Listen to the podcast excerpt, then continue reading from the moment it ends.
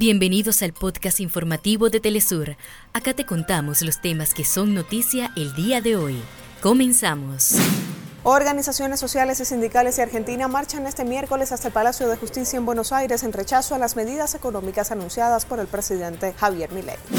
Palestina critica la incapacidad de los organismos internacionales para detener la agresión israelí contra la franja de Gaza. China insta a Estados Unidos a dejar de enviar armas a Taiwán e intervenir en las elecciones de esa nación. Hasta acá nuestros titulares. Para más información recuerda que puedes ingresar a www.telesurtv.net.